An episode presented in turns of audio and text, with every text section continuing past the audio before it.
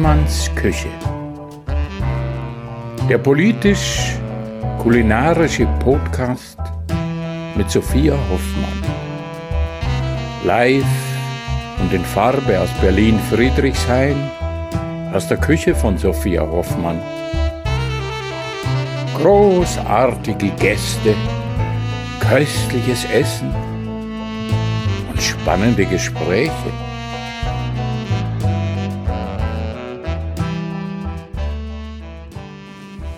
Ich möchte an dieser Stelle kurz ein kleines bisschen Eigenwerbung machen. Wie die meisten von euch vielleicht schon mitbekommen haben, ist vor kurzem mein neues Buch erschienen. Das heißt Die kleine Hoffmann.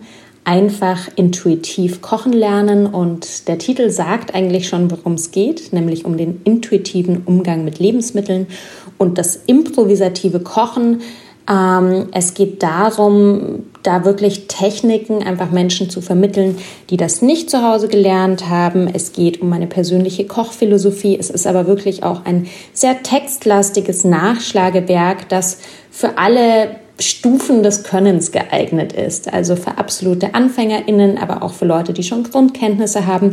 Ich sehe intuitives Kochen immer als so eine Art Puzzle und mein Buch bietet ganz viele Teile und je größer dieses Puzzle, desto mehr Spaß kann man in der Küche haben.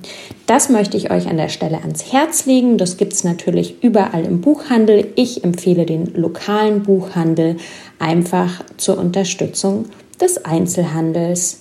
Ja, und in dem Kontext freue ich mich auch sehr über meinen heutigen Kooperationspartner. Das ist Ferment. Habt ihr vielleicht schon mal hier gehört im Podcast? Ferment steht für Fermentation für alle leicht gemacht. Und Fermentation ist ja wirklich eine ganz alte Technik die sich durch ganz viele Lebensmittel zieht, also sowohl Sauerteigbrot als auch Schokolade. All dies sind fermentierte Lebensmittel. Ist also kein neuer Trend, sondern wirklich eine Wiederentdeckung. Und ich freue mich sehr, dass diese Technik in den letzten Jahren so viel Zuspruch und so viel Wiederentdeckung erfahren hat, weil fermentiertes ist nicht nur super haltbar und deshalb auch nachhaltig. Man kann also auch Reste super wegfermentieren, sondern es ist auch super lecker und gesund. Und Lebensmittel selbst zu fermentieren ist überhaupt nicht schwer, vor allem wenn man mit den Produkten von Ferment arbeitet. Da gibt es Starter-Kits mit Anleitungen, da gibt es eine ganz große Online-Community zur Fermentation und Kombucha-Brauen, wo man sich austauschen kann. Und ähm, ja, was ich zudem auch schön finde bei Ferment ist, dass sie neben diesen Starter-Kits fürs Zuhause selber machen, auch fertige fermentierte Produkte verkaufen. Also da gibt es zum Beispiel verschiedene Misopasten, auch in so Probiersets. Da gibt es Kombucha, da gibt es Krautspezialitäten, aber auch so Basics wie Apfelessig. Und all das gibt es im Ferment Online-Shop. Ich habe die letzten Wochen ähm, das Fermentationsstarter-Kit ausprobiert, mit dem man spielend gleich zu Hause Gemüse fermentieren kann. Wie gesagt, das bringt mich wieder zu meinem Buch. Da gibt es ein ganzes Kapitel auch über das Thema Haltbarmachung und Fermentation ist natürlich eine tolle Möglichkeit, Lebensmittel haltbar zu machen.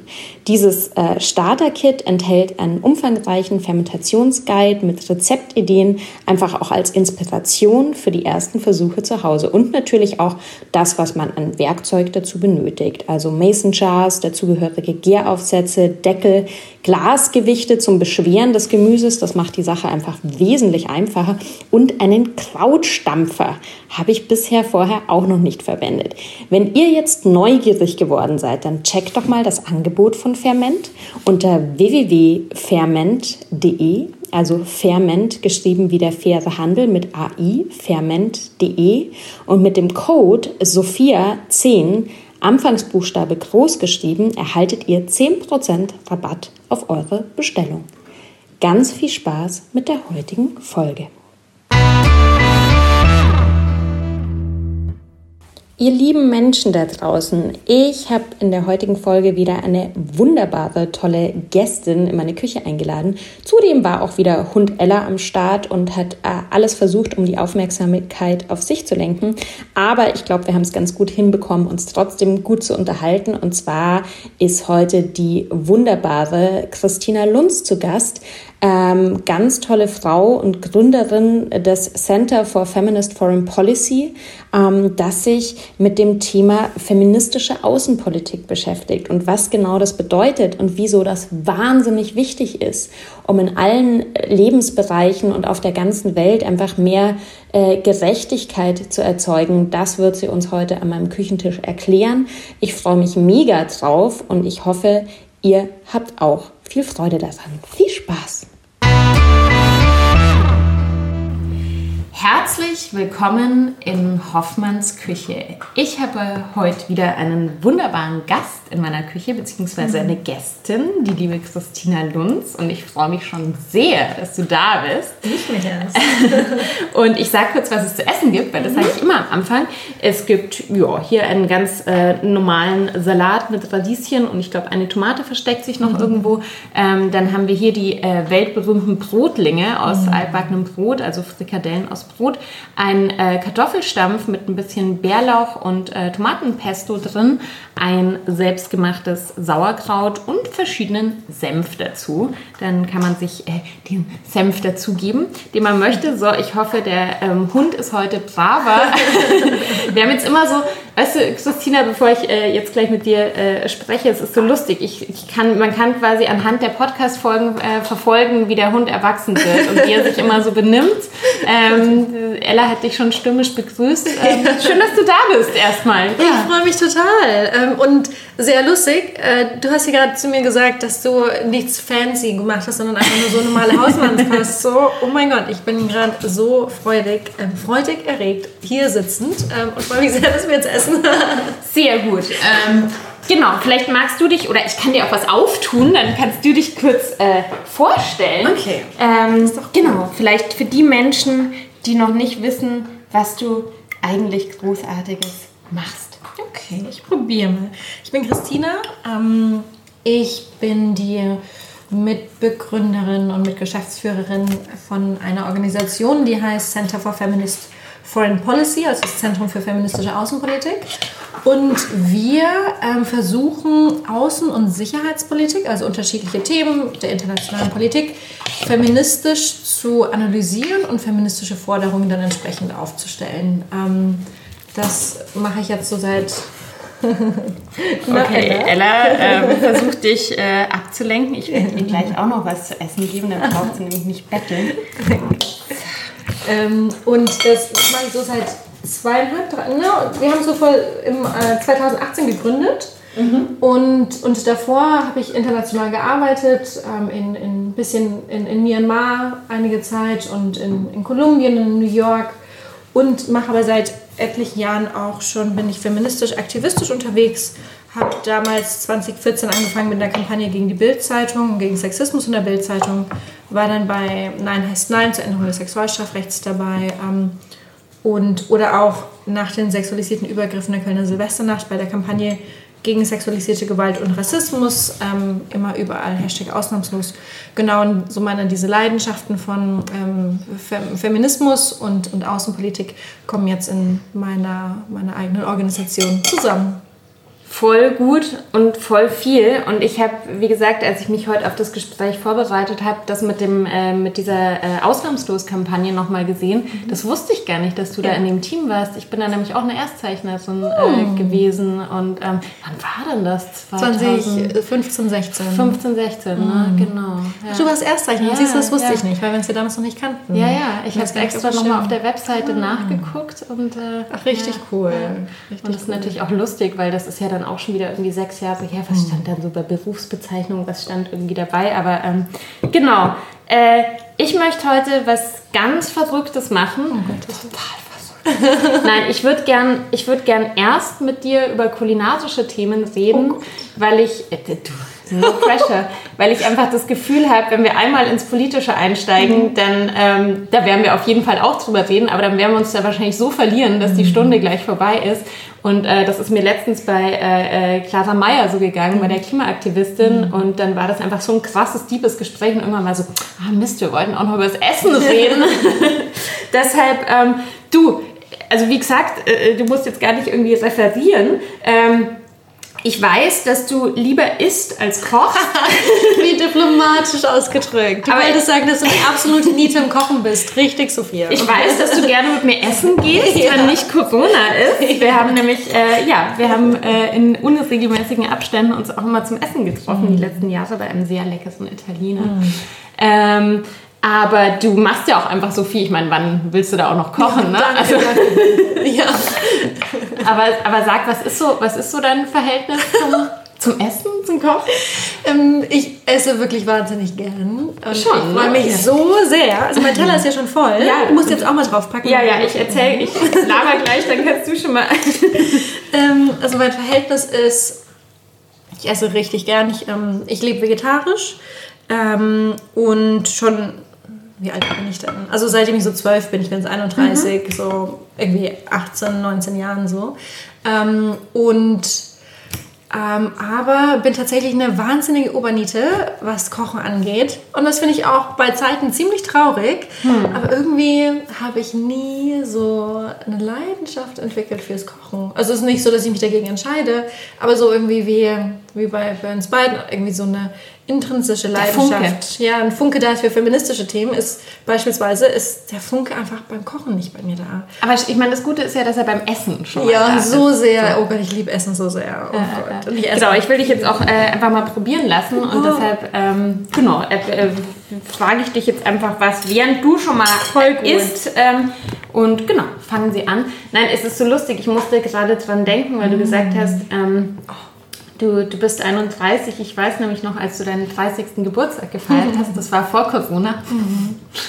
Und, äh, und da hatte ich ja so ein also für mich war ja so 2019 so ein ganz, ganz krasses Arbeitsjahr, wo ich einfach viel zu viel zu viel gearbeitet habe. Und ich hatte vor, zu deinem Geburtstag zu kommen und ich habe es nicht geschafft, weil ich zu fertig war. Oder weil ich an dem Tag auch noch irgendwelche anderen Termine hatte. Ja. Und das finde ich bis heute so schade, aber ich, das ist echt so krass. Also für mich, äh, ich schweife jetzt total vom Thema ab, aber mich, diese, diese Zeit vor Corona verbinde ich so stark mit dieser Überarbeitung. Und das ist so, ähm, ja, ähm, genau, kleiner, kleiner Abschweif, damit du mal in, die, in den Brotling beißen darfst. Richtig. Ähm, gut, ist so. Du, du bist ja aufgewachsen in, in Oberfranken. Ähm, ich werde ja auch mal für eine Fränkin gehalten, weil ich das Erbe so toll. Ähm, das Erbe hast du irgendwie, das hast du ganz gut äh, Irgendwie verloren, ne? verloren, ne? Ja, das ist, schade. Äh, Also ich- also ja, Ich kann das schon noch recht gut. ja, das ist noch versteckt in den Ja. Zähnen, ja. Und sobald ich auch zu Hause bin, dann kommt das natürlich total wieder. Vor allem, wenn ich mit der, mit der Oma spreche. Ja. Ähm, also ich kann schon sehr gut rollen. Also schon wirklich gut. Ähm, und das hilft natürlich beim Spanischen und, und so weiter. Ähm, Ja. Und genau, aber über die Zeit, ich bin mit 19 dann ausgezogen und ist das irgendwie verloren gegangen. Ja. Ja, und jetzt sagen mir sehr oft Leute, man würde nicht hören, wo ich herkommen würde. Schade. Wollt ihr? Nee, aber nee, waschech, waschechte Fränkin aus einem Dorf mit 80 Einwohnern in der fränkischen Schweiz. Aber das heißt, du bist, mit was für Essen bist du dann aufgewachsen? Fränkische Hausmannskost. Ja. Und auch so meine Oma nebenan, die hatten, also auch als ich noch klein war, einen Bauernhof. Da wurde auch noch selbst geschlachtet. Ähm, also jeden Sonntag, auf jeden Fall jeden Sonntag immer Klöße und irgendein Braten und, und, und irgendein Kraut oder Wirsching. Klasse, klassisches Sonntagsbraten Deutschland sozusagen. Wie, so, wie, so in der, wie die Leute in der Werbung immer versuchen, es Ja. zu reproduzieren, wenn man so eine Idylle herstellen Ganz möchte. genau, ganz genau so. Ja. Ähm, und auch bei mir zu Hause, meine Mama kocht auch sehr gut. Und ähm, vor allem, ich glaube vor allem, auch bevor ich vegetarisch wurde und auch als mein Papa noch lebte, das war ähm, sieben Jahren verstorben, ähm, da haben wir schon, gab es, oder ja, oder als ich zu Hause lebte noch, gab es schon auch jeden Tag irgendwie Fleisch. Also sehr, sehr, ähm, ja, sehr schweres Essen, glaube ich. Auch. Und aber dadurch, dass ich vegetarisch dann wurde vor, vor längerer Zeit auch, hat meine Mom auch angefangen, mehr vegetarisch und auf jeden Fall immer für mich irgendwas zu kochen. Und ähm, ja, und irgendwie, also ich werde tatsächlich das ziemlich oft gefragt, warum ich denn nicht kochen kann. und das ist ja auch eine faire Frage so. Ähm, und da habe ich auch viel drüber nachgedacht. Und ich glaube, Aber so, hoffentlich nicht im beruflichen Kontext. ja, manchmal wird es so gelingt, äh, ver- äh, in Verbindung gebracht, tatsächlich ähm, schon mit den Sachen, die ich tue. Und vielleicht ergibt es auch Sinn. Also es war schon so zu Hause, dass ähm, ich vielleicht das Gefühl hatte, dass das schon von mir erwartet wird. Vor allem meine, meine Oma und auch nicht meine ganze Region ist schon sehr traditionell und konservativ. Und auch für meine Oma war klar, dass ich ähm, gut im Haushalt sein müsste und auch so irgendwie über die Jahre so Sprüche wie, warum ich denn keine Hemden bügeln würde für meinen damaligen Partner und solche Hast du Geschichten. dich vielleicht doch so ein bisschen unterbewusst irgendwie Ja, ähm, dagegen entschieden hast? ja, und genau, es wurde einfach so erwartet, glaube ich, so vor allem, glaube ich, so von, von Oma oder so oder von deiner Gesellschaft an sich. Ähm, und dann, ja, war das vielleicht so eine Trotzreaktion. Schade, weil ich sehe das total als was super Schönes, ähm, Soziales, miteinander zu kochen. Und ich finde, das ist so ein Geschenk. Und ich fühle mich gerade auch so beschenkt von dir, dass du hier dieses krasse Essen gemacht hast. Und es ist einfach so schön, für jemanden kochen zu können. Ähm, nein, Mausi. Und da kommt Ella wieder und guckt. Ja, Ella, das Essen ist für uns. Ähm, genau, ich finde das wunderschön und also meine Mom und ich haben noch nicht aufgegeben, die Hoffnung, dass irgendwann äh, dass ich eine Leidenschaft entwickeln werde. Aber das ist vielleicht auch wirklich, äh, also ich verstehe das ja total, wenn man einfach, ähm, weiß ich nicht, einfach auf, gewi- also wie du sagst, wenn man so eine, so eine Leidenschaft für seine Arbeit hat und einfach für gewisse Dinge, ähm, also für mich war, glaube ich, in den letzten zehn Jahren eines der wichtigsten Learnings, so man kann nicht alles machen. Ne? Und es ist auch vollkommen okay, bei manchen Sachen einfach zu sagen, ähm, das, also ne, da lasse ich jetzt jemand anderen kochen oder da hole ich mir was oder ich gehe wo essen oder so, ist ja auch wichtig. Oder ich koche Salat, ich kann gut Salat Ja, kochen. na schau. ähm, aber ich finde es spannend, weil, da- dass du das mit der, mit der Sozialisierung so erwähnst, weil ähm, ich habe ja jetzt, ich habe dir ja hier mal ein neues Buch hingelegt Ja. über das intuitive Kochen, ähm, also auch für AnfängerInnen. ähm, nein, ich wollte es dir ja sowieso äh, schenken. Ähm, und da bin ich ja auch selber so, so wirklich so in meiner eigenen äh, Entwicklung und Lebensgeschichte nochmal so äh, entlang spaziert an der Erinnerung. Und, ähm, und bei mir ist es ja so, dass ich, dass ich schon immer diese Leidenschaft hatte und wirklich schon als Kind Restaurant gespielt habe und ne, irgendwie als Teenager in der Gastro gejobbt habe und so. Und mir haben halt die Role Models gefehlt. Ich wäre, ich habe, weiß nicht, Ende der 90er Abi gemacht, ich wäre nicht auf die Idee gekommen, eine Kochausbildung zu machen. Also da gab es zwar dann irgendwie so jemanden wie Jamie Oliver dann so ein paar Jahre später. Und ganz ehrlich, also ich glaube, wenn es da coole Frauen gegeben hätte, wäre ich vielleicht schon damals auf die Idee gekommen, äh, in, in diesen Beruf zu gehen. Aber das war irgendwie, Und wieso hast du dich dann wie und wann doch getraut? naja, einfach mit, äh, gute Frage, mit Anfang 30. ähm, Moment, also gibt es noch Hoffnung für mich? Ja, also das ist jetzt, also ich meine, ich bin jetzt äh, 40 geworden äh, letztes Jahr und, ähm, und ich habe, also dieses Buch geht ja auch um die letzten zehn Jahre so ein bisschen. Klar fängt es schon in der Kindheit an, aber so dieses wirklich das Profiwissen, was ich äh, mittlerweile mir angeeignet habe. Genau, und ich habe 2011 eigentlich so richtig angefangen, das dann wirklich zu einem Beruf zu machen. Und ähm, ja, das ist eine gute Frage. Eben, ich glaube schon, also das war so eine, das waren ganz viele äh, Komponenten. Einerseits war ich, glaube ich, sehr auf der Suche, was irgendwie in eine neue Richtung zu gehen. Ich habe ja damals eigentlich als äh, freie Journalistin und als DJ gearbeitet. Also habe mich da gerade selbstständig gemacht. Das ist, glaube ich, auch was, was man nur in Berlin irgendwie damit überleben kann, so, wenn man eine günstige Wohnung hat. Ähm, und, und deshalb ist ja für mich auch bis heute so das übers Kochen schreiben auch ein ganz wichtiger Teil von meinem Beruf. Also es ist wirklich nicht nur Kochen, sondern auch so dieser, dieser geistige Aspekt sozusagen oder auch Bildungsidee natürlich. Ähm, und da hat halt so eins zum anderen geführt. Und dann war schon irgendwie klar, dass dass sich das jetzt langsam zu einem vollen Beruf entwickelt. Und dann war das eine sehr klare Entscheidung zu sagen, okay, dann schmeiße ich mich da jetzt eben auch rein und habe eben wirklich auch diese Leidenschaft gespürt und habe halt auch super hart dafür gearbeitet. Und das ist halt auch immer wieder spannend, dass irgendwie äh, Menschen, die das so von außen sehen, glauben, ja, und dann hat sie irgendwann einen Blog gemacht und dann hat sie mal ein paar Fotos gemacht. Und so, ich habe super hart gearbeitet die letzten zehn Jahre. Ne? Also ähm, genau. Und aber die Leidenschaft ist immer noch da, wobei ich natürlich jetzt auch sagen muss, also jetzt so mit nach einem Jahr Corona und ähm, und ich bin ja jetzt seit seit September koche ich ja auch nur noch zu Hause, bin jetzt auch leider aus meinem Gastrojob momentan raus.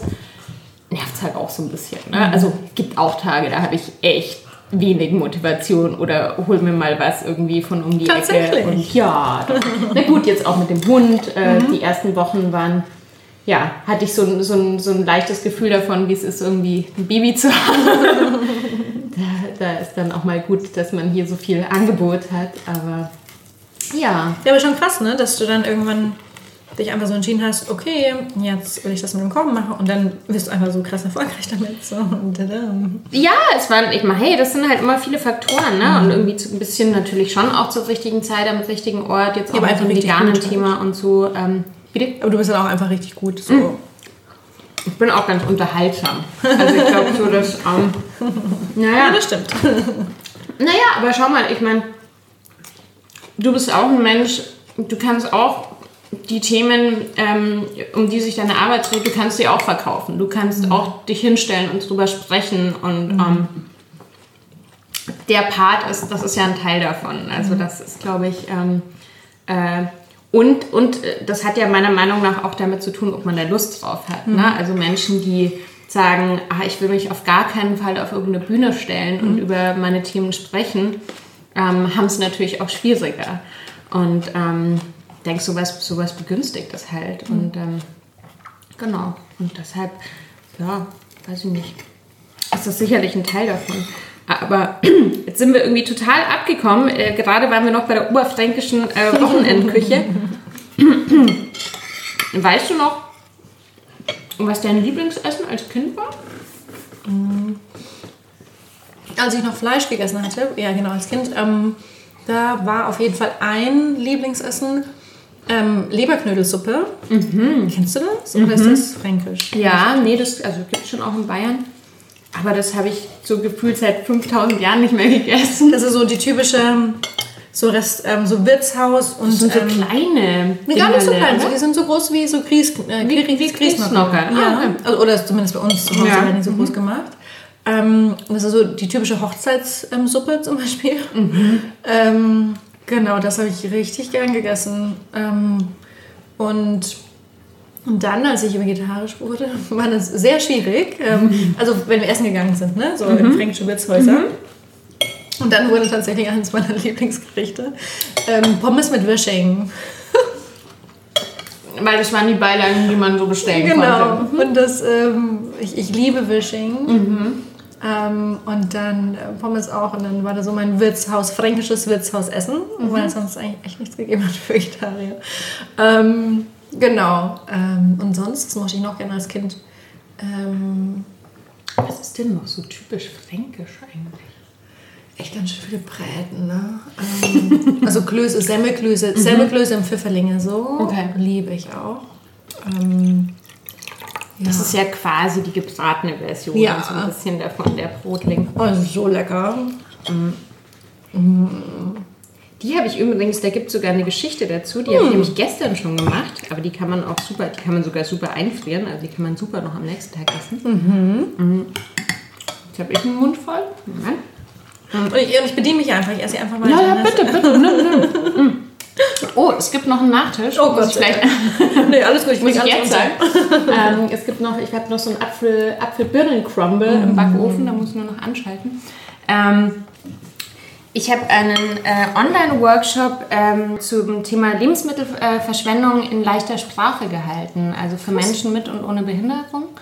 Ähm, da wurde ich äh, letztes Jahr dafür angefragt. Da war natürlich noch der Plan, das in echt zu halten. Und wir haben das jetzt online gemacht und haben halt dann gemeinsam Brotlinge gemacht. Also ein paar haben ähm, mitgekocht auch. Und ich fand es einfach total spannend, weil ich mich noch nie mit leichter Sprache so auseinandergesetzt hatte. Und, ähm, und das ist ein ganz spannendes Projekt. Da wird auch ein Buch draus gemacht. Also aus, da gibt's dann, also halten verschiedene Menschen halten Workshops und da wird dann ein Buch draus gemacht. Und ich habe dann so halt mich versucht, in leichter Sprache auch mein Rezept zu formulieren und so. Das war echt cool. Ja. Genau, und Richtig das ist das Ergebnis. Richtig gut. Ja. Kann ich noch mehr? ja, bitte, nehmen Sie, nehmen Sie. Richtig lecker. Genau. Ja, mm, Genau, falls in diesem Podcast so rüber äh, kommt, als sei ich ein Vielfraß, dann ist das auch richtig. ich esse jetzt auch noch eins. Ja, müssen ja weg. Müssen weg. Ähm, nicht, dass Ella die dann aufisst. Ich habe es ihr gestern schon zum Probieren gegeben, sie war nicht so begeistert. Weißt du, das ist ja ein bisschen wie bei, bei echten Kindern. Ich lasse ja immer alles probieren. Also das, was sie darf. Ich meine, alles sollen ja Hunde nicht essen. Und ähm, ja, manche Sachen findet sie super, manche findet sie so, okay, ich, ich spiele zehn Minuten damit und dann finde ich es irgendwo auf dem Sofa. Ähm, was auch sehr lustig ist, Brokkoli zum Beispiel. Findet sie nicht so geil. Da war ich letztens auch so, saß ich auf dem Sofa und dachte, was denn das? Was liegt denn da? Das halt echt so ein Brokkoli, mit dem sie zwei Stunden gespielt ja, hatte. Irgendwie. Und ich war ähm, Ostern ähm, bei meiner Familie und da war mein kleiner Paten, mein Patenjunge, mein Patenkind mhm. da. Ähm, und, und, und mein Neffe, genau, eines anderthalb, der andere dreieinhalb. Und einer von, nee, der Kleine war das, der hat dann im Sofa so ein Playmobil-Männchen versteckt. Und das erinnert mich daran. Also ja, Kinder und Hunde sind schon sehr, sehr ähnlich. Ja, mhm. findet man einfach so Sachen. Ich finde, ich finde immer wieder mit einigen Freundinnen, die so kleine Kinder zu Hause haben, so Parallelen. Ähm, ähm, ja, bevor wir, äh, be bevor wir in, ähm, in deine Arbeits- und äh, oder in deine Aktivismusarbeit einsteigen, würde ich gerne noch ähm, darauf eingehen. Du, also du hast ja schon so ein bisschen was erzählt von, du warst ja auch beruflich einfach international sehr unterwegs. Das heißt, ich würde natürlich gerne auch über die kulinarischen äh, okay. ähm, ja, Erfahrungen noch was erfahren. Also du hast in äh, Mittelamerika, in, in Bogota, glaube ich, eine mhm. Zeit lang gelebt, ne? Ähm, ja. ja. Wie war das denn da? Ähm, da gab es nicht so viel vegetarische Sachen. Ich wollte gerade sagen, das ist wahrscheinlich auch eher fleischlastig. mega fleischlastig und ähm, irgendwie sehr fettig, sehr schwer, sehr fleischlastig.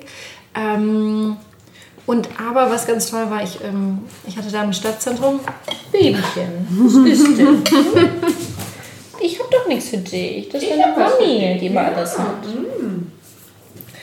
Ähm, und, aber natürlich die Früchte sind großartig. Mhm. Und auch jeden Morgen, ich bin jeden Morgen so 40 Minuten zu Fuß zur Arbeit gelaufen. Ich ähm, mochte das ganz gern und habe da jeden Morgen in dem einen Stand ähm, entweder frisch geschnittene Ananas ähm, ah. oder Sternfrucht oder, äh, oder äh, Maracuja ähm, und unterschiedliche Sachen ähm, geholt. Und ja, das habe ich schon sehr genossen. Mhm. Aber sonst gab es schon sehr viel Fisch und Fleisch, das stimmt schon. Mhm. Und du warst ja auch in Myanmar. Ne? Oh, ja. Das, natürlich, äh das war also gar nicht kulinarisch meine Welt. Nee? Nein. ähm, auch, und ich hatte dabei ähm, in, bei dem, beim Entwicklungsprogramm der Vereinten Nationen gearbeitet und wir hatten auch so eine, ähm, so eine Arbeits-, so eine Kantine unten und wenn du früh rein bist, die haben auch Frühstück äh, serviert, ähm, burmesisches Essen mhm. und das ähm, so ganz typisch. So eine Suppe. Mhm. Ähm, ich weiß gar nicht, ich habe das ja nicht gegessen, es war auch alles nicht vegetarisch, aber mhm. ich kann gar nicht so genau sagen, was da drin war. Den Namen habe ich leider auch vergessen. Ich hoffe, niemand hört zu, der mit mir in Myanmar war. Ähm, naja, du hast es ja auch nicht gegessen. genau. genau. Und die hat so einen starken Geruch gehabt. Das war so eine Fischsuppe ähm, und ja, ähm, nee, das ähm, burmesische Essen war ähm, auch überhaupt nicht so meins, tatsächlich. Was habe ich denn da die ganze Zeit gegessen? Ähm, das weiß ich. Auch viele Früchte. Ähm, ja. Aber du hast ja offensichtlich, gut, äh, gut überlebt. Ja, ich habe gut, hab gut überlebt, das stimmt. Das stimmt. Mhm. Ja. Nee, da war es zum Beispiel in, ja, da war ich nie länger, also mal in Indien oder so, so da ist schon dann viel einfacher, ne, wo es so viel vegetarisches Essen gibt. Und da, ähm, genau, und ganz unterschiedliche Curries und ähm, ja, das war ein bisschen einfacher. Hast du so, ähm, so Lieblingsregion oder Essen? Oder ja. nee? Ja, ja, ja, ja, ja, Ich liebe ähm, so mediterran, wirklich von Italien über Griechenland. Wir wollten mal Pasta zusammen machen. Ah, ja, stimmt. Ja. Wir auch. Ja. Sorry, fällt mir gerade Das an. stimmt. Ja. Ähm, und aber auch libanesisches Essen und ähm, das, ja, das ist so meine Region. Aber dann mhm. auch Thai mag ich sehr, sehr, sehr mhm. gern. Ähm, ich überlege kurz, wo mag ich noch gern? Ähm, ja. Ella schmatzt im Hintergrund. ähm, ich mag, ja, Auswahl jetzt auch für Vegetarier nicht so ganz groß, aber Sushi mag ich richtig gerne. Mhm. Ähm, nee, aber so mediterran, einmal so ähm, Italien, Griechenland, Libanon, mhm. israelisch, so irgendwie, ja, den Bogen gespannt. Die Rundreise, mhm. ja, voll gut. Ähm, ja, wir hatten es gerade schon angesprochen. Du warst ja äh, in, in, Myanmar und äh, habt es ja auch letztens bei dir über Social Media mitbekommen, ne? als, als dieser äh, Militärputsch passiert ist und natürlich äh, auch immer noch die Situation, dass dich das natürlich auch äh, persönlich noch, noch viel krasser berührt hat, natürlich, weil du ähm, da ja auch einfach Menschen kennst ne? und da persönliche mhm. Verbindungen hast. Ähm, ja. Mhm. Mhm. Tatsächlich heute Abend noch werde ich ähm, mit einem Kumpel sprechen, mhm. der, ähm, der Burmese ist und ähm, aber vor ein paar Wochen tatsächlich ähm, die Ausreise nach, ähm, nach Frankreich für ihn gelungen ist. Mhm. Was auch sehr wichtig war, weil er, er war politisch sehr aktiv und hat auch familiäre Verbindungen zu Aung San Suu Kyi. Erlaubst die ja von, vom Militär abgesetzt wurde. Mhm. Ähm, darum freue ich mich wahnsinnig drauf, gleich dann später heute noch mit ihm zu sprechen. Und der ist aber jetzt schon in Frankreich? Oder? Genau, der okay. ist mit Sicherheit. Ja, das glaube ich ganz gut. Und ja, und ähm, morgen werde ich aber nur als Teilnehmerin bei einer Veranstaltung auch teilnehmen zu ähm, die feministische Perspektive auf, die, auf was gerade in, in Myanmar passiert. Und da wird eine, ja, eine gute Bekannte von mir sprechen, die ich ich, bin, ich war 2017 ähm, ein Dreivierteljahr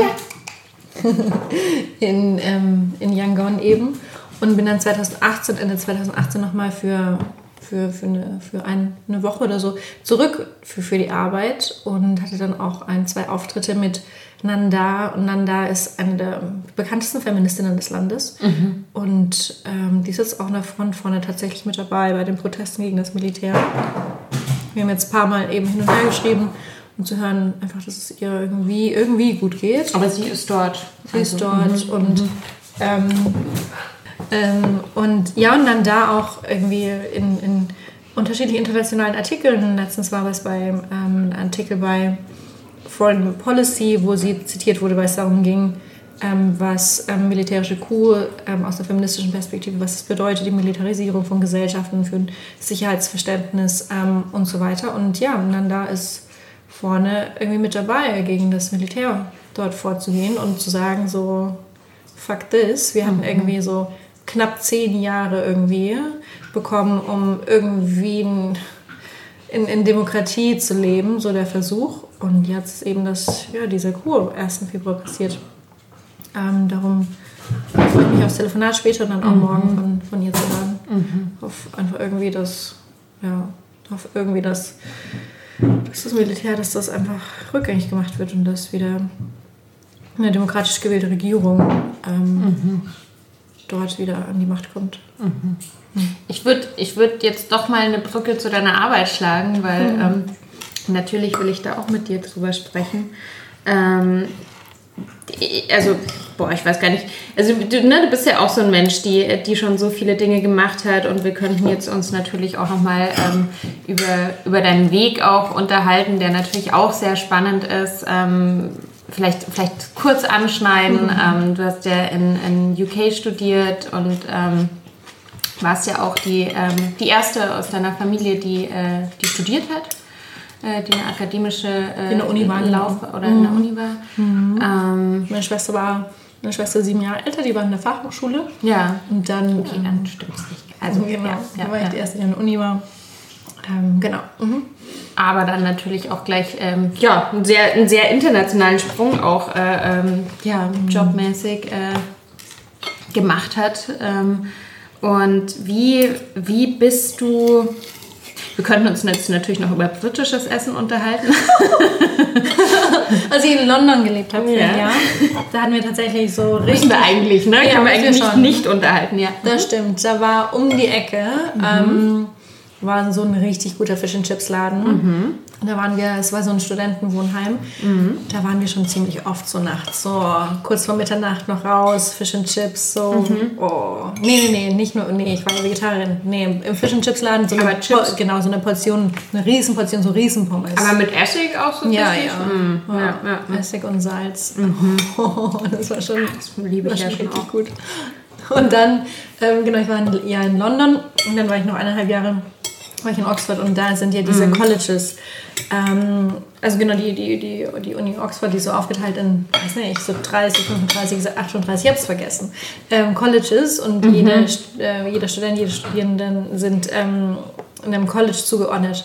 Und mein College war dafür berühmt, so das beste Essen zu haben, so die besten Köchinnen und Köchinnen. Und das Essen war großartig, aber so vegetarisches Essen wieder immer noch eine Herausforderung. Mhm. Und so, dann wurde dann schon irgendwann so ein Running Gag, dass, ähm, dass das immer schon irgendwie dasselbe war für die äh, Veggies und uns. Aber großartig, schon sehr lecker. Ähm, das heißt, du hast dich auch in die Beilagen gehalten eher. ja, oder dann, was gab es denn dann immer so? Ähm, ähm, so äh, kleinere so also Aufläufe und so Sachen wurden dann viel gemacht und ganz ähm, aber ganz wenig so Salat oder so frische Sachen. Mhm. Das ganz mhm. tatsächlich, ja. Frisches Essen ist auch echt auch sehr schwer, so, ne? Obwohl das eigentlich, naja, jetzt nicht, also jetzt ja eigentlich nicht so schwer wäre. Ne? nee, eigentlich nicht so schwer. ja, ähm, wie, wie bist du, wie bist du dann ähm, wirklich dabei Also ich es, es gab diese, es gab diese Bildkampagne. Mhm. Ähm, Ach Gott. Na, ich habe mir, hab mir echt so gedacht, bevor du heute gekommen bist, habe ich gedacht, weil für mich war zum Beispiel gestern mal wieder einer, einer dieser Tage, wo ich echt gedacht habe, ich bin so müde von diesem ganzen sexistischen Kackscheiß. Mhm. Ähm, mhm. Kennst du wahrscheinlich auch sehr gut das Gefühl. Aber wie, wie bist du dazu gekommen, eben ähm, das Thema, ähm, ja, das Thema Außenpolitik und mhm. Feminismus zu verknüpfen? Ja. Ich hoffe, man hört mich. Ich bin hier unten am Boden, und gebe dem Hund Leckern. Raubtierfütterung. Ähm, ähm, ja, ich, genau, ich hatte, es kam ziemlich spät. Ähm, ich hatte einen Bachelor Psychologie und VWL gemacht und habe dann aber irgendwann gemerkt, dass ich darin nicht arbeiten möchte und wollte dann noch internationale Poli also Politik irgendwie studieren, weil mich das irgendwie interessiert hat. Ich hatte überhaupt keine Ahnung, was ich irgendwie mal irgendwann machen soll in meinem Studium. Mhm. Ähm, also auch, falls hier jüngere Leute zuhören und ähm, ich bekomme ja auch, und das ist total süß, sehr viele E-Mails und Nachrichten von vor allem jungen Frauen, Studierenden, die sich so viel Sorgen um Karriere machen und das mhm. Gefühl haben, mhm. irgendwie, dass ich schon immer das Gefühl hatte, was genau, wann ich welchen Schritt mache, um dahin zu kommen, wo ich so, keine Ahnung, ich habe irgendwie Bachelor gemacht, dann immer noch nicht gewusst, was ich machen will und dann halt mal mit internationaler Politik angefangen. Und das halt in London, weil in Deutschland man das nicht machen kann. Man kann nicht einen Studiengang Bachelor und einen anderen äh, einen Master. Ähm, also das war alles völlig unkoordiniert. Und dann aber. Da möchte ich auch noch kurz einwerfen. Ne? Also mhm. Also, wir haben es vorhin schon gesagt, ich habe mit 31 angefangen, professionell zu kochen. Mhm. Und ich habe ein abgebrochenes Studium und eine Friseurlehre. Also, ähm, es ist alles für irgendwas mhm. gut. Mhm. Ja. Richtig gut. Eine Friseurlehre wusste ich mhm. nicht. Mhm. Oh, da können wir später mal drüber reden. Schneidest du auch Haare so im Lockdown? So? Underground Also, also moment, momentan nur meinem Freund tatsächlich seit einem Jahr, weil der, der, der hat immer nicht so Bock auf Haar zu schneiden und wenn es mir dann zu lang wird, ähm, morgen schneide ich sie mal wieder. Mhm. Ja, nee, mache ich nicht mehr viel, aber mhm.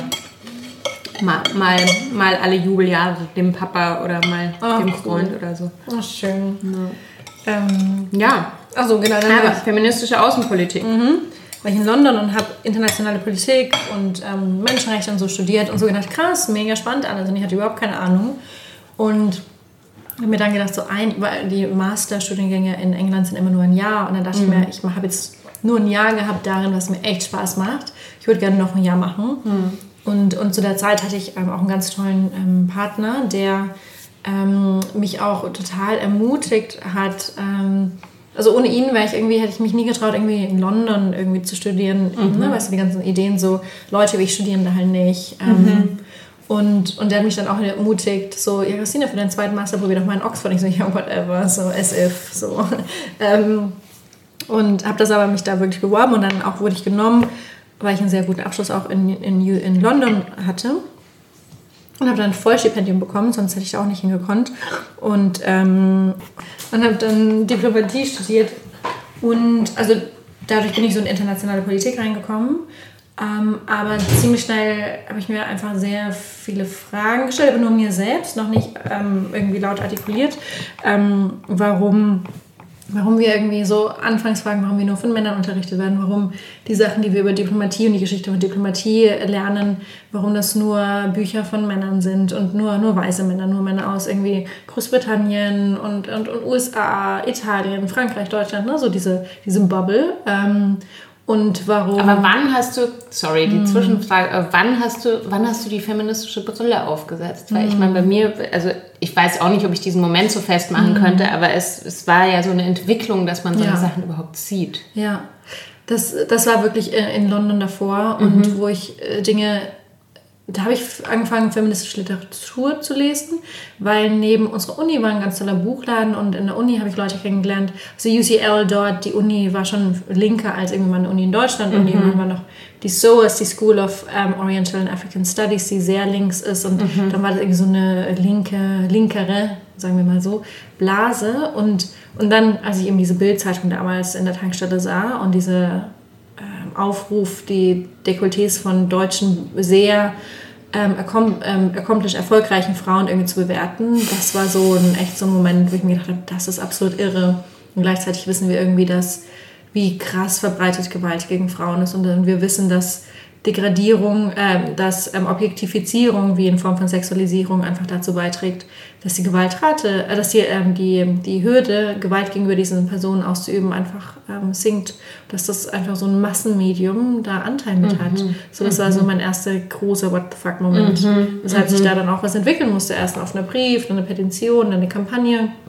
Und in, in Oxford war dann eben diese Erfahrungen von dieser Kampagne und auch den vielen Hass, den ich dafür abbekommen habe und das irgendwie immer noch sehr präsent und gleichzeitig leide ich dann schon wieder irgendwie darüber, wie mir nur eine ganz bestimmte kleine Gruppe an Männern wieder erklären wollen, wie ich ein bestimmtes Thema zu verstehen habe. Und ich habe mhm. mir gedacht, das kann doch einfach nicht sein. Und habe aber nichts gesagt, aber habe dann tolle, tolle Leute dort kennengelernt. Ähm, zum einen irgendwie eine, äh, fing dort eine Kampagne an, oder sie schwappte von Südafrika über die Rhodes Must Fall Kampagne, also Rhodes, der einer der Architekten der Apartheid in Südafrika. Ähm, und zu der Zeit, als ich in Oxford war, haben Studierende an der Uni in, ähm, in Kapstadt, ich weiß gar nicht mehr wo in Südafrika, eine Uni in Südafrika, eine Statue von Rhodes ähm, getoppelt, ähm, mhm. um, umgehauen. Mhm. Ähm, um zu sagen, es kann doch nicht sein, dass jemand, der so viele Menschen auf dem Gewissen hat, der Apartheid in dieses Land gebracht hat, irgendwie auf Statuen verehrt wird in diesem Land. Und was sagt das dann gegenüber den, der, der, der schwarzen Bevölkerung und den schwarzen Studierenden auf dem Campus?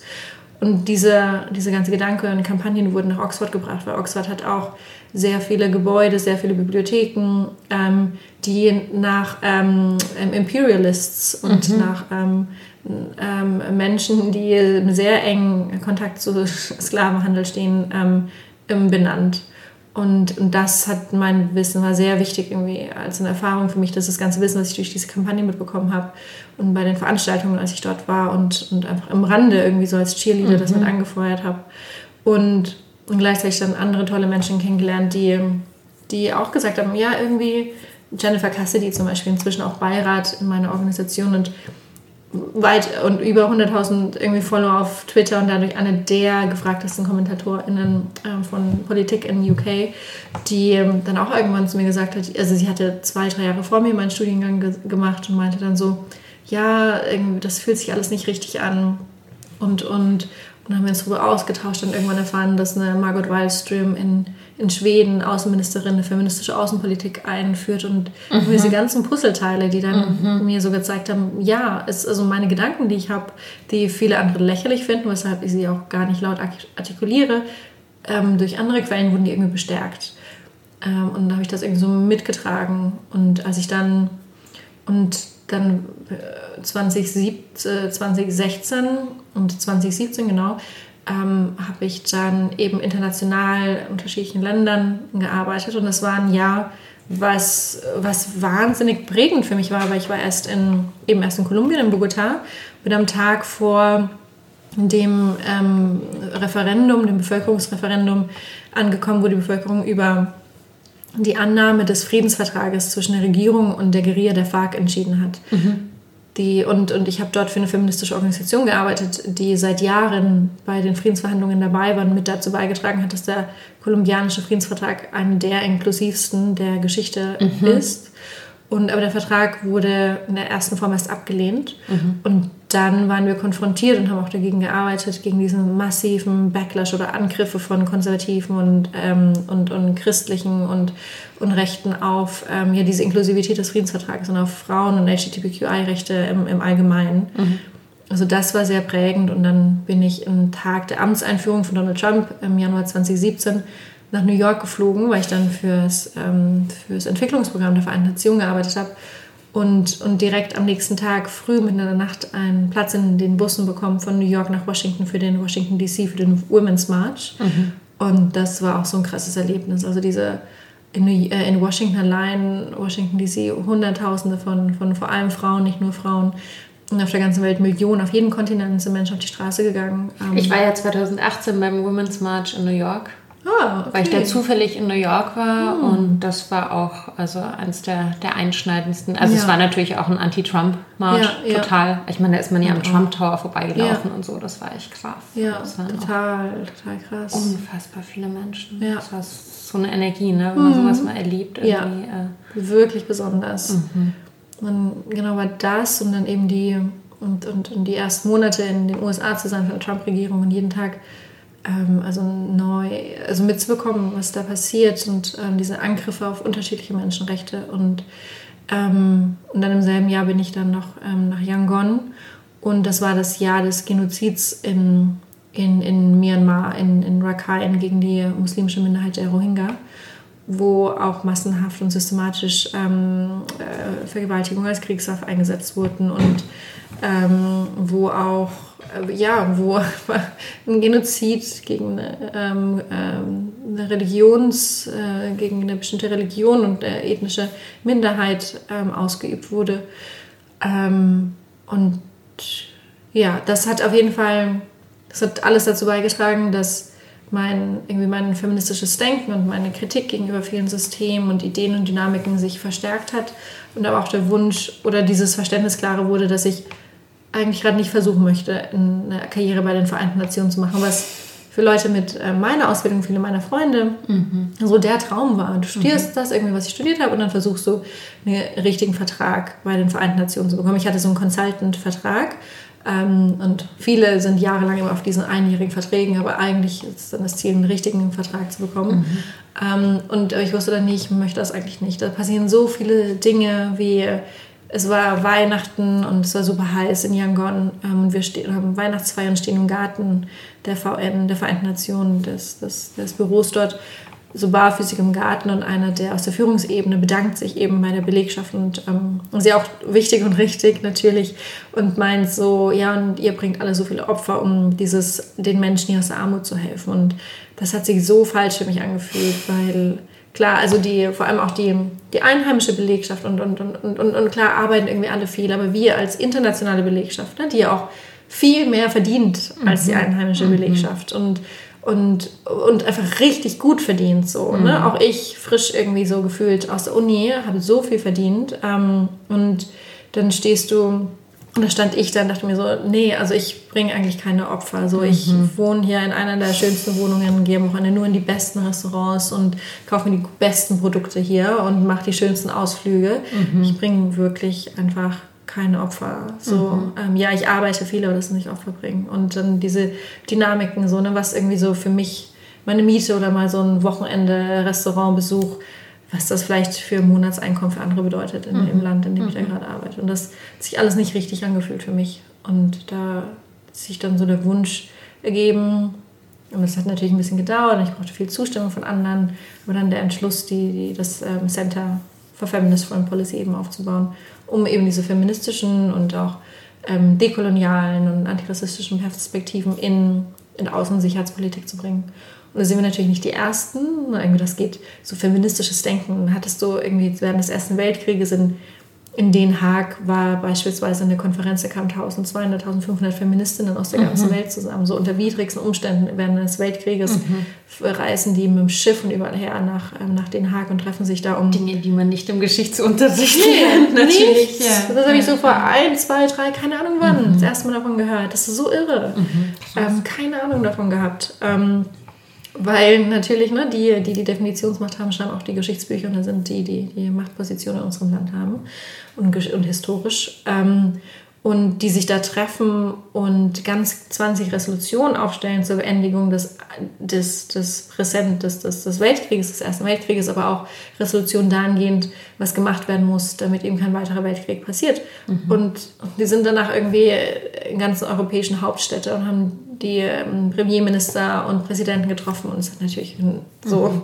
niemand auf die gehört. Mhm. Ähm, und die Forderungen, die die aufgestellt haben, wie zum Beispiel Demokratisierung von Außenpolitik oder, oder Mediation als, als wichtigste Instru Instrument für Konfliktresolution ähm, oder die, die ähm, oder the dismantling of the military industrial complex, also die Tatsache, dass also solange ähm, eben private Gewinne aus Waffenhandel gemacht werden, dass es eben kein Ende des Waffenhandels gibt und dass wir das ändern müssen. So die ganze Forderung so aktuell wie nie. Mhm. Ähm, und das sind eben genau solche Feministinnen und, und, und, auch viele andere sind so die Schultern sozusagen, auf denen wir stehen mhm. und mhm. versuchen jetzt eben entsprechend das auch noch irgendwie weiterzudenken. Heute hatten wir zum Beispiel eine Veranstaltung zu ähm, feministisch, ähm, Feminist Global Health, ähm, also das globale Gesundheitssystem, globale mhm. Gesundheitspolitik aus feministischer Perspektive zu betrachten. Und ähm, ja, und machen dann Sachen zur Militarisierung und ähm, machen Dinge zur Menschenrechtsverteidigung. Und ich habe tatsächlich so versuchen, die ganze Bandbreite in Außen- und Sicherheitspolitik feministisches Denken reinzubringen, weil mhm. das sieht dann ziemlich anders aus, die Forderungen, die sich ergeben. Mhm. Und ich glaube, dass es wirklich ähm, naja, ich würde sagen, bis, bis zu dem Zeitpunkt, ähm, an dem ich das erste Mal von deiner Organisation gehört hatte, war das auch was, was ich in der Form nicht auf dem Schirm hatte. Ne? Weil mhm. das ist, wir, wenn wir an Feminismus denken, denken wir halt oft an irgendwie gesellschaftliche, äh, mhm. ähm, kleine, also was heißt mhm. kleine Themen, ne? Es sind schon große Themen, aber das, was uns jetzt halt so im Alltag, oder mhm. denkt man ja, naja, gut, fürs Wahlrecht wurde irgendwie, oder dass Frauen arbeiten gehen dürfen oder ja. so. Aber wirklich, äh, äh, ähm, ja, auf globaler Ebene ähm, äh, Themen äh, feministisch zu denken und Zusammenhänge feministisch zu denken, ist, ähm, ist sicherlich vielen Menschen überhaupt nicht bewusst. Mhm, ja. Absolut. Und das ist auch irgendwie was, was mich irgendwie, und ich arbeite jetzt seit ein paar Jahren so daran, mich immer noch irgendwie überwältigt und auch einschüchtert. Was bedeutet irgendwie so am besten versteht man irgendwie alles von, von Klimagerechtigkeit und, und Waffenhandel, internationaler Politik und Diplomatie und dann versucht man alles zusammenzudenken und dieses System dahinter zu verstehen und mhm. zu verstehen, wie Patriarchat entstanden ist und warum, ähm, warum ähm, nur bestimmtes Wissen von sehr wenigen Menschen als legitim und universell äh, betrachtet wird und, und, und. Und, und, und dann natürlich die diplomatische Sphäre oder die außenpolitische ist so elitär und so mhm. exklusiv, mhm. dass ich meine, zu Hause bei mir auf dem Dorf, like, who cares about Außenpolitik? Keiner, niemand. Noch ich hatte irgendwie bis Mitte 20 überhaupt keine Ahnung, was eine Diplomatin ist oder macht oder mhm. was das überhaupt soll, wozu man die braucht. So, ähm, das ist so abgehoben von der Lebensrealität von so mhm. vielen Menschen, was dazu führt, dass viel zu selten gesehen wird, wie relevant das ist. Ne? Mhm. Irgendwie wir vor kurzem bei großer, richtig, also korrekterweise Aufruhr, weil die Türkei Erdogan aus der Istanbul-Konvention angekündigt mhm. hat, auszutreten. Mhm. Die Istanbul-Konvention, internationales wollte Einkommen. Ich, wollte ich eh mit dir drüber naja. sprechen, aber schön, dass du es schon selber ansprichst. Ähm, ja, vielleicht kann man das kurz in einem Satz sagen, was die Istanbul-Konvention ist. Das war, ähm, wahrscheinlich kannst du es besser erklären als nee, ich. Ähm, naja, das sind, äh, es ist, ist glaube ich, eher eine Art Leitfaden, oder? Äh, auf, den sich, auf den sich geeinigt wurde oder auf den Ein sich. Internationales äh, Abkommen, genau. genau auf mhm. den sich ähm, bestimmte Länder geeinigt haben, mhm. wo es wirklich auch ähm, um den Kampf gegen ähm, äh, Gewalt gegen Frauen mhm. Äh, ging. Und ähm, vor einigen Monaten, ich glaube, es ist schon wieder einige Monate her, äh, Polen ist ja oder ist mhm. schon ausgetreten aus den. Hat es angekündigt. Hat es angekündigt.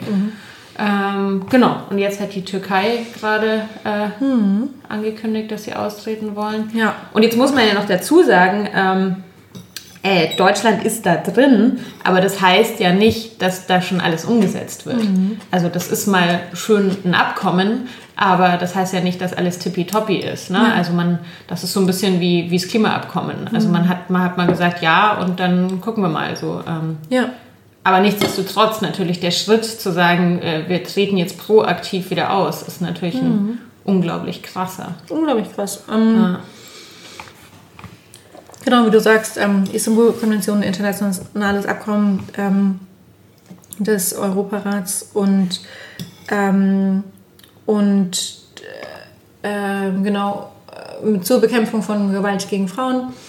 Ähm, und es sind eben solche, also ich finde, das ist so ein gutes Beispiel auch dafür, wie wichtig internationale Politik und Außenpolitik ist und wie wichtig es ist, dass wir da feministische Perspektiven reinbekommen, weil es sind solche Abkommen, die dann, wenn Staaten sie unterschreiben und dann auch noch ratifizieren, also unterschreiben bedeutet, man hat vor, das in nationales Recht mhm. zu überführen. Wenn man das dann irgendwie geschafft hat, kann man ratifizieren. Ähm, und entsprechend gibt es dann auch ähm, Accountability, äh, ähm, Rechenschaftsmechanismen. Ähm, und die, ähm, also zum Beispiel als wir 2016, ich hatte damals für UN Women hier in Deutschland die Kampagne zu Nein heißt Nein ähm, für, für, für die ähm, gemacht und mit mhm. konzipiert. Als wir die gemacht haben, gesagt haben, Deutschland, dein Sexualstrafrecht ist eine absolute Oberkatastrophe. Bis also 2016 war das noch so, mhm. Dass ähm, Opfer von Vergewaltigungen zeigen mussten, dass sie sich gewehrt haben. Sonst mhm. wäre die Vergewaltigung, ja, ja. hätte sie ja solche gegolten. Äh, unglaublich. Ähm, und wir haben gesagt, Deutschland, ihr habt die Istanbul-Konvention unterschrieben. Das heißt, ihr wollt dahin kommen, mhm. dass alles übersetzt wird in nationales Recht, was da drin steht. Das funktioniert, ihr müsst, also ihr seid eigentlich mhm. verpflichtet, mhm. das Sexualstrafrecht zu ändern. Das heißt, sowas lässt sich dann natürlich auch als Druckmittel Absolut. Ähm, einsetzen, als Absolut. politisches. Ja. Und wenn du ähm, irgendwie kurz, als das passiert ist mit der Türkei, war ich auch bei so einer Veranstaltung, wo eine Frauenrechts- äh, Frauenrechtsrechtlerin in Istanbul gesprochen hat und einfach von den zunehmend krassen Angriffen ähm, auf Frauen und LGBTQI-Community gesprochen hat. Ähm, und die sagen halt so, ja, die, die Feministinnen vor Ort, ähm, die haben jetzt eben dieses Druckmittel nicht mehr, wo sie mhm. sagen können, mhm. liebe Regierung, mhm. ihr habt das ratifiziert, es ist eure Verantwortung, das zu unterschreiben. Das ist ja in Polen ähnlich. Ja. Also, ja. Und darum, ähm, also wir brauchen unbedingt noch mehr. Und es gibt schon ganz großartige Organisationen wie die Women's International League for Peace and Freedom. Das ist so die älteste Organisation, die feministisches Denken in Außen-, Sicherheitspolitik und Militarisierung und so reinbringt. Da ist einfach noch so viel Platz, mhm. ähm, weil das herkömmliche Denken ist so dieses, man nennt es das realpolitische Denken. Mhm. Und das basiert auf diesen Annahmen. Und das ist auch immer noch das, was an Unis einfach gelehrt wird zu außen- und internationaler Politik ähm, wo man sagt, ja, international so, weil auf der Ebene von Staaten und es ja keine supranationale Regierung gibt, also alle Staaten sind irgendwie auf einer Ebene, ähm, muss, man die, muss man andere Staaten schaffen, die zu unterdrücken und zu, zu dominieren, um selbst stark zu sein. Und das funktioniert eben durch militärische Stärke. Mhm. Weshalb einfach solche ekelhaften, krassen Unsummen von Geldern in Militarisierung, auf ähm, Modernisierung von Nukleararsenalen und und und gesteckt wird. Und dann kommt irgendwie so eine Pandemie um die Ecke und äh, kein Land hat irgendwie genug ähm, Betten und ähm, Beatmungsgeräte und so. Das, das ist verrückt, ne? Das ist, ein, das ist einfach kein Naturgesetz, sondern das ist menschengemacht. Das ja. ist eine bewusste ja. Entscheidung, militärische Sicherheit über menschliche Sicherheit zu stellen. Mhm. Und Feministinnen sagen, what the fuck, so hier läuft alles falsch. Mhm. Auch die, allein die Annahme, dass nur weil ein Staat sicher wäre, dass alle Menschen darin sicher sind, ist so falsch. Und da können ja irgendwie People of Color ein Lied davon singen, wie staatliche ähm, Sicherheitsmaßnahmen wie eine Polizei, die eben nicht sicher macht die Menschen, sondern ganz im Gegenteil. Mhm. Ähm, genau, und das verlangt feministische Außenpolitik, die Fokussierung auf menschliche Sicherheit und ähm, Menschenrechte. Ja. Total. Oder auch irgendwie, wenn es ums Thema Grenzpolitik geht. Ne? Also mhm. Ähm, mhm. Äh, die, die Idee, dass, dass irgendwie weiß ich nicht, ich, ich, ich tue mir, tu mir wirklich bei diesen ganzen, bei diesen ganzen, ja, ich nenne es jetzt einfach bei dieser ganzen unmenschlichen rechten Politik, ich tue mir so schwer, die Mechanismen dahinter zu verstehen, weil es ist, es ist ja keine Lösung. Also mhm. es ist ja keine Lösung, Grenzen zuzumachen. Mhm. Das funktioniert einfach nicht. Und ähm, es wäre jetzt eine total ähm, kitschige Metapher zu sagen, äh, Grenzen im Kopf irgendwie zuzumachen, aber du weißt, was ich meine. Ne? Mhm. Also es ist, ähm, ja, also man muss im Grunde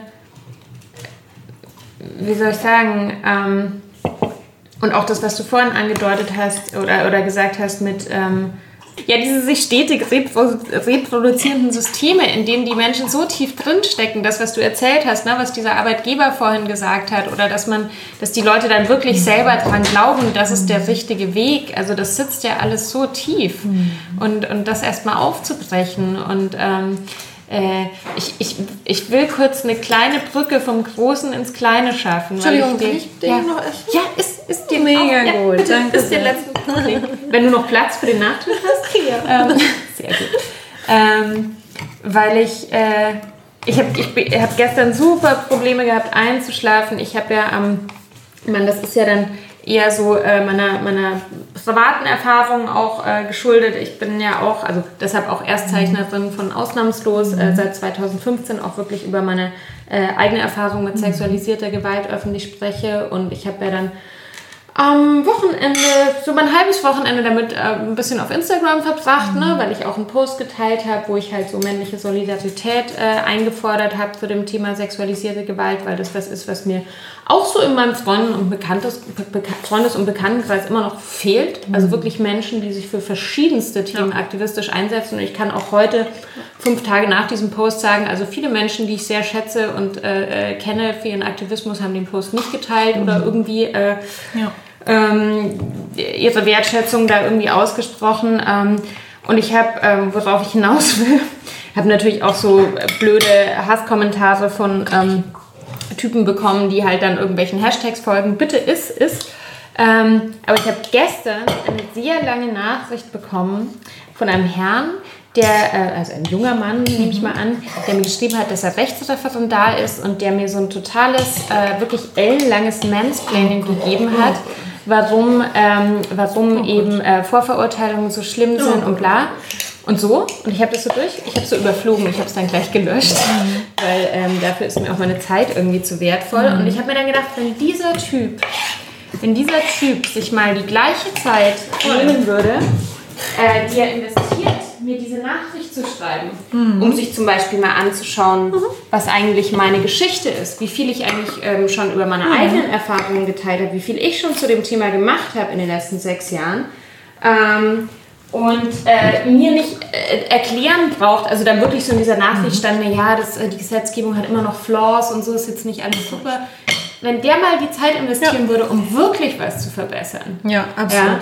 Und dann ist natürlich der nächste Denkschritt, was ist der Mechanismus dahinter? Also ist es wirklich, ist es der, ist es der Machterhalt, mhm. oder? Mhm. Ja, mit ist, Sicherheit. Es ist die Angst, es ist ja. einfach die, es ist diese massive Angst, die sicherlich vielen Männern innewohnt und ich habe da auch mit meinem Partner schon drüber gesprochen, dass man natürlich dann denkt, vielleicht habe ich auch schon mal was, vielleicht habe ich auch schon mal eine Grenze überschritten, vielleicht will mir auch mal jemand was an. Ne? Also ich glaube, es ist so eine ganz, also einerseits davor, und ich meine, wie gesagt, die Statistik ist ja, also ich meine, es gibt, es gibt diesen Ausspruch, dass es für Männer wahrscheinlicher ist, selbst Opfer sexualisierter Gewalt zu werden, als mhm. äh, falsch beschuldigt zu werden. Mhm. Das stimmt. Falschbeschuldigungen sind bei 3% mhm. und Männeropfer bei sexualisierter Gewalt waren das so um die 5% oder irgendwie so. Mhm. Irgendwie, ja. Mhm. Aber das sind doch dann echt so Mechanismen von, von Machterhalt. Ah, absolut. Das, das ich hatte, geht ja nur darum, mich so irgendwie. Es nervt mich so hart. Und, belehren, ähm, oder? Wirklich. Und Leute, die dann. Ich hatte auch mal so eine Unterhaltung auch mit einem jungen ähm, Recht, äh, Anwalt, mhm. ähm, der einfach nur Freude dann hatte, mich zu challengen in, in meinen Argumenten. Und ich denke mir so, das ist hier keine Mental Exercise. So ist, mhm. wenn du irgendwie Spaß daran hast, ähm, Argumente irgendwie zu challengen jemand anderen, dann macht das vielleicht irgendwie, wenn ihr über die Sportschau redet ja. und irgendwie äh, die richtige Positionierung von einem Elfmeter, ist mir wurscht so. Aber hier geht es um reale Erfahrungen. Und alleine Menschen. die Impertinenz, ja. dass dieser Typ ja. sich nicht mehr damit beschäftigt, dass ich selber jemand bin, der mhm. durch sexualisierte ja. Gewalt traumatisiert. Ich meine, ja. das, das Absurdeste, was mir je passiert ist, ist völlig anderen Kontext. Da hatte ich auch mal einen Post dazu gemacht, dass ich ähm, im Kontext mit meiner Arbeit als Köchin und Kochbuchautorin ja ein mhm. Journalist zu mir gesagt hat, äh, ob ich glaube, dass, ähm, dass Veganismus genauso ein Trend ist wie die MeToo-Bewegung. Oh mein Gott. Das war ein, äh, MDR-Journalist. Oh mein Gott. Oh. Und ich war älterer weißer Mann. Und ich war so perplex, weil ich irgendwie zehn Minuten danach auf eine Bühne musste und dann kochen musste, dass ich einfach nicht die mentale Kapazität hatte, da jetzt irgendwie in die Diskussion zu gehen. Und das ist echt mir erst so einen Tag später, dachte ich so, Alter, was war denn das für eine Frage? So, ähm, Wo ich auch denke, wenn du einmal ein bisschen Recherche gemacht hättest für diesen Beitrag, dann wüsstest du, dass ich vergewaltigt worden bin, du Arschloch. Ja. Ja, und sorry, ich muss das echt so deutlich sagen, weil das ist einfach, ähm, Ja. Ja. Ja, das, und auch äh, als diese Nine Has Nine Kampagne, die ich vorhin angesprochen habe, ich hatte damals auch den für den Kampagnenstab von UN Women ähm, den Artikel in Zeit Online geschrieben am 8. März 2016 ähm, und einfach geschrieben, wie es nicht sein kann, dass das Gesetz nicht geändert wird und dass eben diese alle Argumente dafür, dass das Gesetz nicht verändert, geändert wird, einfach nur dieser erbärmliche Versuch ist, das aktuelle ähm, System aufrechtzuerhalten, in dem die Bedürfnisse ähm, und, und Erfahrungen von Männern so viel schätzen und die von Frauen überhaupt nichts zählen. Und was ich auch. der Hund. Ähm, und was ich da wirklich auch von einigen so älter E-Mails bekommen habe von, von, ich erinnere mich an eine ganz genau, von einem Älteren aus München, so ein Rechtsprofessor, habt ihr dann natürlich auch gegoogelt, ähm, der mir mit einer, mit einem Entitlement und einer Audacity, mit so einer Selbstgefälligkeit und Erhabenheitsanspruch erklärt hat, warum ich denn so falsch liege und allem, was ich schreibe und, ähm, und, und ob wir dann jetzt aus dem Schlafzimmer irgendwie einen, einen Tatort machen wollen und die armen Männer und, und das ist, ähm, ja, ist einfach irre, ne? Die, wie sich solche Leute in dem Moment einfach bewusst entscheiden, auf welcher Seite sie stehen. Also ne, man kann sich irgendwie aussuchen, so will ich irgendwie diesen so viel Platz einnehmen für, für die Möglichkeit, dass wirklich Falschbeschuldigungen passieren, die bei dem Thema nicht höher sind als bei irgendeinem Autoklau oder so. Wir reden von fucking 3% so. Oder, also stelle ich mich auf diese Seite und mache dieses zu einem großen Thema, was einfach kein Thema ist. So, es ist einfach kein Thema. So. ja, ja. Oder stelle ich mich auf die Seite, wo wir irgendwie 99% von Straflosigkeit von Vergewaltigern in Deutschland haben. So. 99 Prozent. Also die Zahlen sind wirklich, das gestern oder am Wochenende nochmal auch nochmal ganz genau angeguckt, ähm, wegen der aktuellen Sache. Ne? Wir haben von den angezeigten Fällen ähm, äh, sehen 9, 8 Prozent werden irgendwie verurteilt. Aber die angezeigten Fälle sind nur zwischen 5 bis 15 Prozent der wirklich stattfindenden Fälle. Eben weil jede Frau, jedes Opfer, das den Mund aufmacht, so hart diffamiert und runtergemacht wird, ähm, sodass alles, was danach passiert, einfach nochmal mindestens so traumatisierend Und ist. ich meine, wir könnten jetzt, äh, aber das wollen wir nicht, den, den Rest des Podcasts noch damit verbringen. Also ich meine, die, die, ich kenne so viele Geschichten ne? und auch prominente Geschichten, Geschichten, wo es Petitionen dazu gibt und ähm, und mein eigener Fall. Ich habe immer gewusst, ich hätte nie, ich hätte nie Anzeige erstatten können. Es wäre nie, es wäre niemals auch nur die geringste Chance gewesen. Und das, was du sagst mit dieser Nein heißt Nein-Kampagne, der, der, der nächste Schritt oder die nächste Forderung ist ja dann sozusagen Ja heißt Ja. Absolut. Ne? Ähm, also, dass man wirklich nachweisen können muss, dass die andere Person äh, Consent gegeben hat. Ähm, und ja, also Menschen, die das irgendwie in Frage stellen, ich, das ist dann immer wieder die Frage, was die für ein Sexualleben haben. Ne? Welches System wir aufrechterhalten wollen, ja. Äh, ähm, okay, wow, wie, wie, wie, kommen wir aus dem Thema jemals wieder raus? Nein, wie, vielleicht können wir, ähm, wir sind tatsächlich schon fast bei einer Stunde. Wirklich? Ja. So lange esse ich schon. Ja, vielleicht hat Ella auch noch mal fünf Minuten gebellt ähm, aber wie, wie können wir denn vielleicht irgendwie positiv enden? Man kann damit positiv enden, dass Es passiert ja schon viel. es passiert viel und Viel, viel. es geht, kommt einfach nicht mehr so viel durch. Also Ja. so wie heute, kurz bevor ich hierher gekommen bin, irgendwie die Sache mit ähm, und, und es ist einfach relevant, auch solche Beispiele. Ne? Irgendwie gestern Höhle der Löwen, diese Starter-Pitches, ähm, Investierung, Zeugs, wo diese zwei Dudes hinkamen und einen pinken Handschuh vorgestellt haben, damit wir irgendwie, wenn wir uns den Tampon rausziehen, irgendwie uns die Finger nicht schmutzig machen. Und die armen Männer, die in irgendwelchen WGs äh, irgendwie leben, wo auch Tampons im Mülleimer liegen, irgendwie diesen Geruch nicht aushalten müssen. So. Und die haben in, äh, Finanzierung bekommen. Ich möchte kurz einwerfen, Ja. ich ekel mich nicht von meinem eigenen Blut. Nein. Also, Entschuldigung. Ja. Also, Wahnsinn. Ähm, Wir können da auch beim Essen drüber sprechen, ne? Absolut. Und, und gleichzeitig vor einigen Monaten waren ne, die Gründerin hier auch von einem Berliner Startup, die ähm, Peri äh, Ujas, die Periodenunterwäsche herstellen. ja, auch ein Nachhaltigkeitsthema Oh, genau. natürlich, ne? Ja, Das andere das ist ja auch, reines auch. Plastik. Das genau, ist ja es ist nochmal irgendwie so davon. Sexismus-Thema, so alles läuft da falsch. Die Periodenunterwäsche wiederwaschbar, so kein Wegwerfprodukt irgendwie herstellen und die haben keine Finanzierung bekommen. Und das ist auch ein Thema, was wir Ja, weil wir in einem ultrakapitalistischen System leben, davon kannst du natürlich mehr verkaufen von diesen Scheißhandschuhen. Und weil Männer einfach nur Geld an Männer geben. Ja. Es haben dann irgendwie Ja. so ein Investor denen irgendwie Gelder gegeben für ein Produkt, was nicht nachhaltig ist, was unsere Umwelt zumüllt und was einfach nur zu Period Shaming beiträgt. Ja. Ähm. Und aber jetzt the positive note. Ähm, Ich habe das Gefühl, solche Sachen, es gibt auch erfolgreiche Unternehmer, die Menstruationshöschen verkaufen. das gibt es. Das einmal. Und Ja. solche Sachen gehen einfach nicht mehr so leicht durch. Also Ja. allein heute so der Gegenwind, der stattgefunden hat, ähm, mit einem Video, was die UIA-Frauen, die Gründerinnen gemacht haben, was hunderttausendfach irgendwie geteilt wurde, dann dass dieses andere Unternehmen sich gezwungen hat, auch Stellung zu beziehen und, und so viele, auch aus unserer irgendwie Instagram-Bubble, Leute mit sehr, sehr, sehr viel Reichweite, ähm, Crea Cre Creatorinnen und Feministinnen das geteilt und unterstützt haben. Also die, das Gefühl, die Solidarität ähm, wird schon echt immer ordentlich besser. Ähm, und es ist echt so eine Mentalität, so, what the fuck, nee, ihr könnt uns mal, natürlich kommt ihr mit dem Scheiß nicht durch. Irgendwie. Ich meine, wenn wir uns Finanzierung im Startup-Bereich angucken, ähm, äh, Zahlen aus 2019, ähm, USA nur 2,3 Prozent des Risikokapital ging an Gründerinnen. Es geht einfach jedes Geld, jede Finanzierung nur an Männer. Und dann wund- wundern wir uns irgendwie, warum fast alle Unternehmen von Männern gegründet wurden. Ja, weil Frauen kein fucking Geld bekommen, damit sie ein Unternehmen aufbauen können. Und ähm, ja, ich habe das Gefühl, Leute, immer mehr FeministInnen werden immer mehr unapologetic und ähm, machen auch den Mund gut auf. Es kann einfach, ich meine, du hast das vorhin kurz angesprochen, das ist, es war- sind einfach eine, die, diese Gesellschaften wurden mit Absicht so aufgebaut. Ja. Das sind keine Naturgesetze, dass Ja. wir unterdrückende Gesellschaften haben. Der erste Schritt ist, das zu verstehen und das zu lernen. Ja.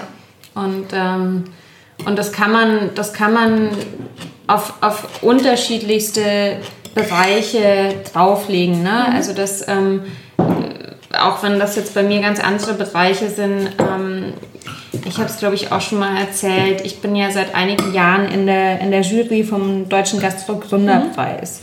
Und da wurde ich, glaube ich, am Anfang war ich so die Quotenveganerin, dann ein bisschen die Quotenfrau. Da gab es schon mehrere Frauen, aber dann war ich noch so das Nachhaltigkeitsthema. Dann bin ich die Einzige, die bei Cultural Appropriation irgendwie was sagt und so. Ähm, und da war es die ersten Jahre auch so, dass dann halt irgendwie äh, es auch Leute in dieser Jury gab, die auch Steakhäuser irgendwie noch innovativ fanden im Jahr äh, 2019 oder so.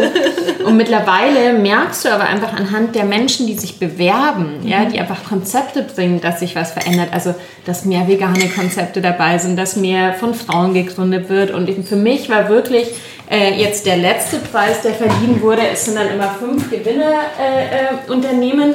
Und wir hatten vier davon, vier von diesen Unternehmen waren von Frauen geführt Ja. und drei waren, glaube zwei waren vegan und eins vegetarisch und eins irgendwie Omni. Oh, wow. Und das ist dann, aber das waren die Menschen, die mit ihrem Konzept überzeugt haben. Ja? Und dann musst du sagen, oh, weißt du, du kannst nicht mehr die Augen davor verschließen. Es verändert sich einfach was. Ja. Und ähm, genau, ich glaube, das Einzige, man halt dann so im, im Auge des Sturms ist, dass man irgend, dann hat man halt manchmal dieses Gefühl, es geht viel zu wenig voran, ne? weil man natürlich auch irgendwie Angriffen ausgesetzt ist und, und sich irgendwie Mist anhören muss. Und es ist in, es passiert vieles viel zu langsam. Könnte ich jetzt auch bei Lebensmitteln, ne? Bioanbau und so. Das geht stetig in die Höhe. Aber der Anteil ist halt immer noch viel Ja. zu gering. Und das sieht man halt bei sehr vielen Dingen. Und ähm, Ja. ja, deshalb sollte man es trotzdem weitermachen. Unbedingt. Und, ähm, und jetzt muss ich dich doch knallhart. Ähm, ich habe das, was, was als Kind dein Lieblingsessen war, habe ich dich schon gefragt. Ich habe immer so ein paar Fragen. Oh Gott, oh noch, Gott, oh äh, zweieinhalb Fragen. ähm, was wärst du für eine Frucht, wenn du, für eine, wenn du eine Frucht wärst? Ah, ich glaube, ich wäre. Irgendwie, ich weiß nicht warum, bei mir kommt direkt Sternfrucht Okay. in den Kopf. Ich mag das Pink und das Weiß und das Ro äh, und Schwarz und ich. Ja. Ja, vielleicht. Voll gut. Ja. Ähm, hast du sowas wie ein Lebensmotto oder einen Leitspruch? Unterschiedliche, ja. Also ein paar raus. Also einer ist auf jeden Fall so, ähm, ähm, ist auf jeden Fall ähm, carry yourself with the self-confidence of a mediocre white man. Ähm, das auf jeden Fall. Und, ähm, und dann auch, was mir auch wichtig ist, ist dieses Brainy Brown hat das mal gesagt, dieses ähm, Strong Back, Soft Front, Wild Heart. So versuche ich auch mein Leben zu ähm, leben. Also sehr bestimmt, so wie auch du in meinen Prinzipien und für was ich anstehe. Trotzdem aber nicht verhärten, sondern ein weicher und wohlwollender Mensch bleiben. Mit verrückten Ideen im Herzen so. Ähm, und gerade hatte ich an noch was gedacht, was mir wichtig war. Deine Top 3. Ja, ich glaube, es kommt nur eine tatsächlich, als ob ich vorbereitet wäre. Ja, aber echt? Oder? Und dann, Manche Gäste sitzen da und sind so, oh Mist. ey. und dann, du kleiner Wucht, du. Du kriegst die ganze Zeit immer nur von Ja. Sophia. Wieso kommst du denn zu mir? Ich Ja. habe wirklich nichts für dich. Ich habe nichts. Guck mal, Sophia hat Sie will sich an deinem Bein reiben. ja. ähm, und dann noch, ähm, das ist ein Zitat von Maya Angelou. Und ich glaube, ich kriege das Zitat nicht ganz hin. Ella, pfui. ziehen, nicht ziehen am Pulli, okay? okay. Ähm, aber Maya Angelou hat mal gesagt, ähm, people, ähm, irgendwie, ich, einen Teil vergesse ich, aber ähm, people will, ähm, people will not remember what you told them, but people will remember how you made them feel. Also so mit Menschen umzugehen, dass denen in, der, in deiner Gegenwart, ähm, wenn dir das wichtig ist, ähm, dass denen stets ein gutes Gefühl gegeben wird einfach. Ja, das finde ich schön. Voll schön. Voll gutes Schlusswort. Oder? Ja, ja, ja, voll. Ich mache jetzt gleich den Backofen Oh an, ja, weil oh ich habe mich nicht getraut, weil ich dachte, es macht zu viel Geräusch, weil der ist hier gleich daneben. Aber vielen Dank, dass du da warst und vielen Dank, dass du so brav aufgegessen hast. Alles! Und das trotz so viel Reden. Das ist, also das ist wirklich, das hat noch niemand geschafft. ja, ich, also essen kann ich Und, gut. und trotzdem du von Ella ähm, ja, mit viel Aufmerksamkeit gesegnet wurdest. Ähm, vielen Dank für deinen Besuch und ähm, Richtig gern. Ja, äh, vielen Dank euch äh, fürs Zuhören und wir freuen uns natürlich wie immer über ähm, Bewertungen, über äh, Abo-Knöpfchen auf Spotify und äh, ja und auch über Feedback. Ja. Bis zum nächsten Mal und alles Liebe. Tschüss. Bis zum nächsten Mal in Hoffmanns Küche. Bleibt gesund und esst was Gescheites.